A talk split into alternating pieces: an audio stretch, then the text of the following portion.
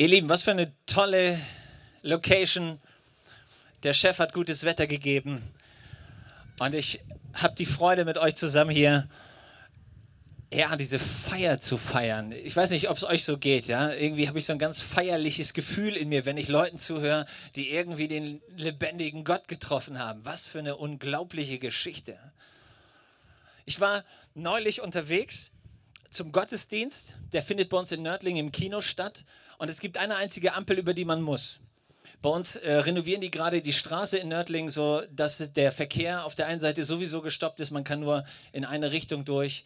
Und ich habe geschaut, kein Auto, keine Familie, keine Kinder, für die ich ein schlechtes Vorbild sein könnte. Es ist rot. Und ich laufe natürlich über die Straße. Hinter mir, vielleicht zehn Meter, ein älterer Herr. Ich bin auf der Hälfte der, des, des Weges, auf der anderen, fast auf der anderen Seite hinter mir. Haben Sie keine Augen im Kopf? Ich denke, was ist passiert? Was ist los? Irgendwas. Das ist rot! Ja, ja, aber es ist doch kein Auto da. In Deutschland halten wir uns an die Verordnung. Ich bin einfach weitergegangen. Ich habe gedacht, das, lässt, das, das versuchst du gar nicht erst. Ja? Ähm, es gibt manchmal Gesetze, die echt erstaunlich sind. Mein Lieblingsgesetz, vielleicht kennt ihr das, das ist das Landesseilbahngesetz von Mecklenburg-Vorpommern. Ehrlich, die haben keine Berge, keine Seilbahn, aber ein Seil Landesseilbahngesetz. Warum haben die das? Es gibt eine EU-Richtlinie für jedes Land. Und bei Nichteinführung hätten sie eine Strafe von 800.000 Euro zahlen müssen. Also haben sie lieber ein Gesetz gemacht, das sie gar nicht brauchen. Sehr cool hey, wir sind deutsch, ja, wir brauchen Gesetze, damit wir wissen, wie es geht. Cool. Aber die, die, Frank die Franzosen sind auch nicht besser. Da gibt es ein Gesetz über Bahnübergänge. Und zwar darf man sich nicht küssen auf Bahnübergängen. Warum nicht? Viele Pärchen sind auf diese Weise tödlich verunglückt. Sie haben nicht gemerkt, dass der Zug heranrollt. Also auch cool. Also wie die geküsst haben, weiß ich nicht genau, aber es ist cool. Und ich habe noch ein großartiges Gesetz gefunden in der USA, in Maine. Gottesdienstbesucher sind bis heute gesetzlich verpflichtet, Gewehre mit in die Kirche zu bringen. Fand ich auch cool. Warum? Falls beim Indianerangriff die Andacht gestört wird. Auch eine coole Nummer. Hey, manchmal fragt man sich wirklich ernsthaft, haben die noch alle Tassen im Schrank? Ja, aber wir, wir sind immer irgendwie auf der Suche, wie geht es im Leben richtig? Und weil wir klug sein wollen, halten wir uns dann an irgendwelche Gebote oder Gesetze. Es gibt ja auch relevante Gesetze, die einfach gut sind. Also, wenn du mal wegen falsch parken dein Auto irgendwo abholen musstest, wusstest du, ey, manche Gesetze haben auch echte Folgen. Es gibt sogenannte Naturgesetze. Wenn du beim 10-Meter-Brett stehst und du möchtest runterspringen und du stellst fest, es ist kein Wasser im Becken, dann macht sich das nicht so gut. Ähm, und da merkst du, okay, dieses Gesetz funktioniert, ob du magst oder nicht. Ja? Wenn du runterspringst, dann hat das knochensplitternde Folgen. Aber es gibt auch, und das ist mein Punkt, es gibt göttliche Gesetze. Und diese Gesetze haben ein Ziel, nämlich dein Leben wirklich zu sichern. Und es gibt einen Mann, der war in der frühen Kirchengeschichte ein ganz wichtiger Mensch, der hieß Paulus. Und der hat einen Brief an eine Kirche geschrieben in Rom. Und er schreibt über diese drei wichtigsten Gesetze, die du im Leben verstanden haben musst, damit es funktioniert. Drei Stück. Und das fängt damit an, er schreibt, wer mit Christus Jesus verbunden ist, ist an dem Gericht Gottes vorbeigekommen. Denn für diesen Menschen gilt nicht länger das Gesetz der Sünde und das Gesetz des Todes sondern es wurde aufgehoben durch ein neues Gesetz, nämlich durch das Gesetz des Geistes Gottes, der durch Jesus Christus Leben bringt. Und ich dachte, hey, was für eine unglaubliche Erkenntnis. Es gibt drei Gesetze im Leben und das Beste ist das Letzte. Aber ehrlicherweise kennt jeder von uns das erste Gesetz, das Gesetz der Sünde. Sünde bedeutet, ich lebe aus meiner eigenen korrupten, selbstsüchtigen Seele. Und ehrlicherweise kennt jeder das Gesetz in sich.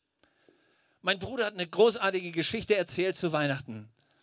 Zweiter Weihnachtstag, seine kleine Tochter kommt rein und ist richtig böse. Und sie sagt, Papa, Daniel, der alte Geier, hat mein Weihnachtsmann aufgefressen. Daniel ist fünf, sie war drei. Der Vater holt Daniel her, guckt ihn an und sagt, Dani, Marzipan, Schokolade, alles was geht, hast du gerade geschenkt gekriegt. Wieso hast du Annas Weihnachtsmann gefressen? Und jetzt kommt das Argument, Freunde, hört genau zu, das könnte dein Argument sein.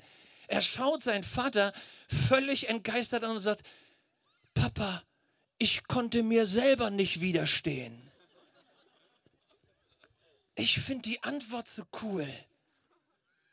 Papa auf Deutsch, ich wusste genau, dass das wahrscheinlich Ärger gibt, aber ich konnte mir selber nicht widerstehen.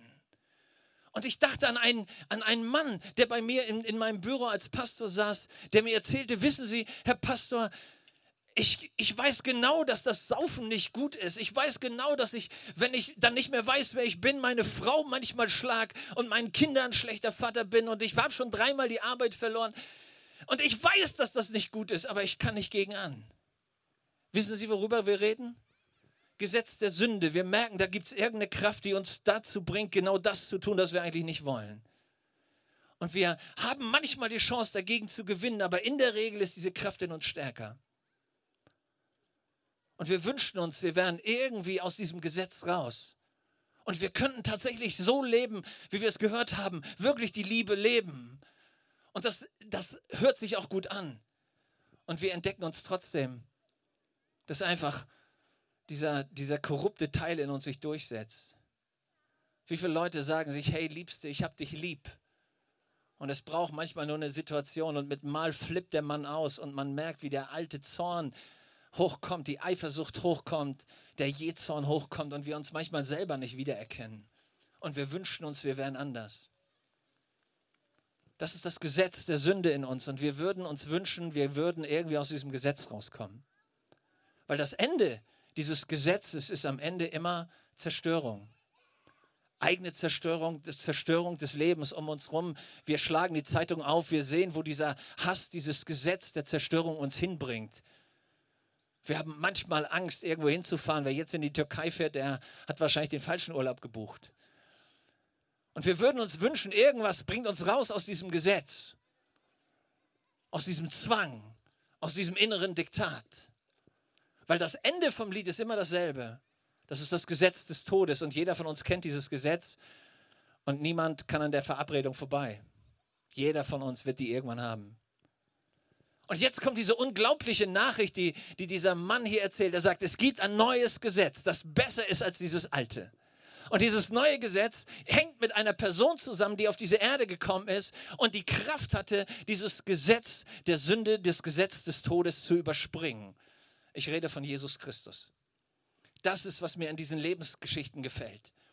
Dass in die Sinnlosigkeit, manchmal in die, in die innere Ohnmächtigkeit, wirklich das Gute, das man entdeckt, auch leben zu können, kommt diese Begegnung mit dem lebendigen Gott, der in Jesus Christus Mensch wurde und zu uns gekommen ist. Der uns befreit von uns selber. Leute, die eigentliche Freiheit, die wir brauchen, ist nicht für uns, sondern von uns. Damit wir endlich das leben können, wie wir von Gott eigentlich geschaffen wurden. Wirklich Liebe leben können. Das ist, wohin wir wollen. Und Jesus kommt und er befähigt uns dazu. Warum? Er vergibt uns unsere Schuld, er vergibt uns unsere Sünde, er vergibt uns und gibt uns seine Kraft, das zu überwinden. Uns selber zu überwinden, das ist das Geheimnis.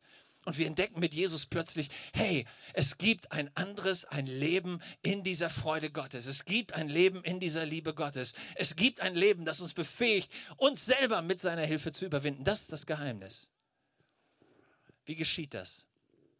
Wie kommt man dazu, Teilhaber dieses Gesetzes des Lebens zu werden. Die Bibel ist ganz simpel. Sie sagt zu uns, wenn du Jesus als dein Herrn für dich anerkennst. Der Satz heißt, glaube an den Herrn Jesus Christus. Das hat was mit Vertrauen zu tun, mit, diesem, mit dieser Beziehungsebene, wo Gott uns einlädt und sagt, gib dein Leben in meine Hand und vertrau mir, dass ich einen guten Plan habe. Vertrau mir und meiner Liebe. Und wenn du das tust, werde ich dich führen, weil ich gut bin. Glaube an den Herrn Jesus Christus, dann kommt der Nachsatz, damit du gerettet wirst. Ich merke, das ist die Herausforderung für mein Leben. Dieses innere Loslassen von diesem inneren Kontrollding, das wir haben. Hey, wir wissen, wie es geht. Und wenn ich mein Leben aus der Hand gebe, wer weiß, was der andere damit tut. Alle die, die ihr verheiratet seid, könnt ihr euch an den Moment erinnern, wo ihr eure Kontrolle abgegeben habt und eure Hand in die Hand eines anderen Menschen gelegt habt? Ganz ehrlich, bei der Hochzeit, war das der schlimmste Moment deines Lebens? Ja. Oh je, jetzt muss na gut, ich gebe dir meine Hand. Nein, ehrlicherweise, was habt ihr gemacht? Okay, du hast drei Sekunden innerlich gezittert, weil du dachtest, was ist, wenn sie Nein sagt, ja. Aber hey, man stellt sich nicht vor den Standesbeamten, um zu erwarten, dass der andere Nein sagt, sondern man stellt sich dahin, weil man ganz tief eine innere Hoffnung hat, dass die hoffentlich Ja sagt. Und dann schaut sie dich an, bling. Und du weißt, ab jetzt kommen die guten Zeiten. Halleluja, deswegen heiratet man eine reiche Frau. Der Punkt, nein, alles gut. Der Punkt ist, in dem Augenblick, wo wir uns entscheiden, merken wir, hey, das ist der beste Deal meines Lebens. Nicht, weil ich Angst habe, sondern weil ich weiß, ich heirate eine Person, die mich liebt. Leute, und das ist der Punkt, den wir haben, wenn wir zu Gott kommen und sagen, ich lege meine Hand in deine Hand und ich sage, Jesus, leite du mein Leben, sei du der Chef, weil ich dir vertraue, dass du gut bist. Und das ist dieser Moment. Und den besiegeln wir. Das ist die öffentliche Demonstration dieses inneren Bundes in der Taufe.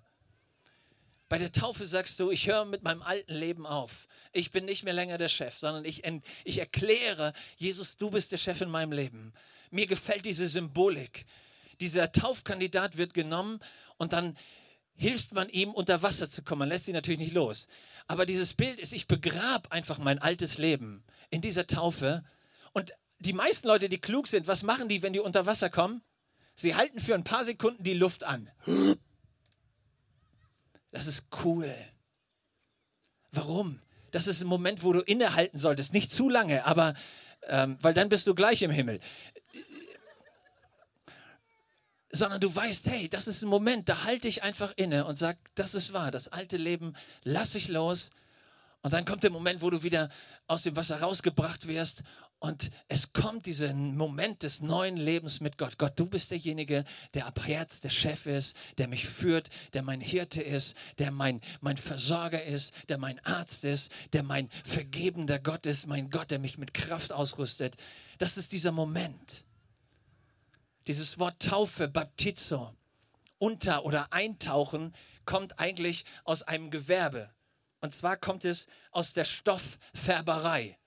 Man nahm den unbehandelten Stoff und packte ihn in irgendeinen Bottich mit Farbe, solange bis der Stoff total durchzogen war von dieser Farbe. Und dann zog man ihn raus und es war ein neuer Stoff. Und genau dasselbe passiert bei der Taufe. Wir tauchen in die Liebe Gottes ein und Jesus mit seinem guten Heiligen Geist fängt an, in unser Leben einzudringen. Und Gott möchte, dass mehr von ihm in dir sichtbar wird. Nicht so viel von dir und deinem alten Leben, aber mehr von ihm und seiner Liebe. Und dann merkst du, hey, mit dieser Verbindung Jesus in mir beginnen plötzlich die unglaublichen Zeiten. Warum? Weil er größer und stärker ist, als wir je sein können. Er in mir, das ist das Geheimnis. Und dann passiert das, was, was wir so nett gehört haben. Dann beten wir für Menschen und Menschen werden gesund, nicht weil wir die Helden sind, sondern weil Jesus durch uns wirkt. Dann merken wir plötzlich, wie seine Liebe uns befähigt, Menschen zu lieben, auf unsere Eltern zuzugehen. Alter Hass wird plötzlich begraben, weil die Liebe Gottes durch uns durchfließt. Das ist doch das Geheimnis, Leute. Und wir merken, das ist das Gesetz des Lebens. Mit Jesus bist du in der Lage, wirklich dieses göttliche, übernatürliche, freisetzende, heilende, liebende Leben Gottes zu leben. Und dann veränderst nicht nur du dich, sondern deine Welt um dich rum. Deswegen brauchen wir so dringend dieses Verinnerlichen und dieses Zusammen mit Jesus Jesus leben zu wollen. Deswegen ist die Taufe so unglaublich nötig. Und Leute, der Punkt ist ja, wir haben das gehört, ich bin erst ein halbes Jahr mit Jesus unterwegs. Soll ich euch was sagen?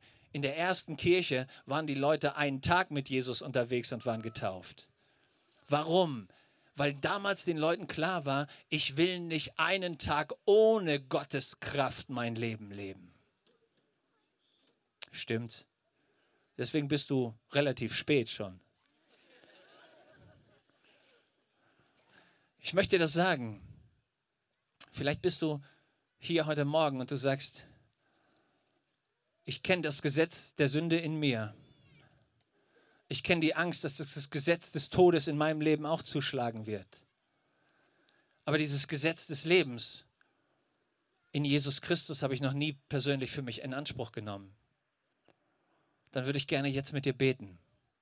Ich lade uns ein, dass wir einfach die Augen schließen und uns einige Momente bewusst auf Gott konzentrieren. Und ich lade dich ein, wenn du sagst, Jesus, bitte, ich möchte diesen, diesen Punkt festmachen, dass du nicht nur eine historische Person bist, nicht nur Gott bist, sondern dass du mein Retter wirst. Ich möchte, dass du in mein Leben kommst. Nimm einfach deine rechte Hand, streck sie Gott entgegen und sag, Herr, hier bin ich. Und während ich bete, betest du mit mir mit. Herr Jesus, danke, dass du in diese Welt gekommen bist. Dass du dieses Gesetz von Sünde und Tod durchbrochen hast. Dass du nicht am Kreuz geblieben bist, sondern auferstanden bist und lebst. Und dass du dieses Leben der Vergebung, dieses Leben des Heilwerdens in unserem Herzen, dieses Leben der Wiederherstellung, zu leben in deiner Kraft, zu leben in deiner Liebe, zu leben in deinem Frieden, dass du uns das schenkst. Und dass jeder, der zu dir kommt, der glaubt, dass Jesus der Retter ist. Das glaubt, der glaubt, dass Jesus auferstanden ist und lebt. Der glaubt, dass Jesus der ist, der unsere Schuld und Sünde vergibt. Dass, dass du glaubst, dass Jesus der ist, der dir nicht nur Leben, sondern auch ewiges Leben gibt. Wenn du das glaubst, sag ihm, Jesus, komm auch in mein Leben. Wette Herr in meinem Leben. Ich möchte, dass du mich führst, Herr. Ich möchte, dass du mich leitest, dass du mich veränderst. Ich will dir dienen, Herr. Und ich will, dass das Gesetz des Lebens auch in meinem Leben wirksam wird. Amen.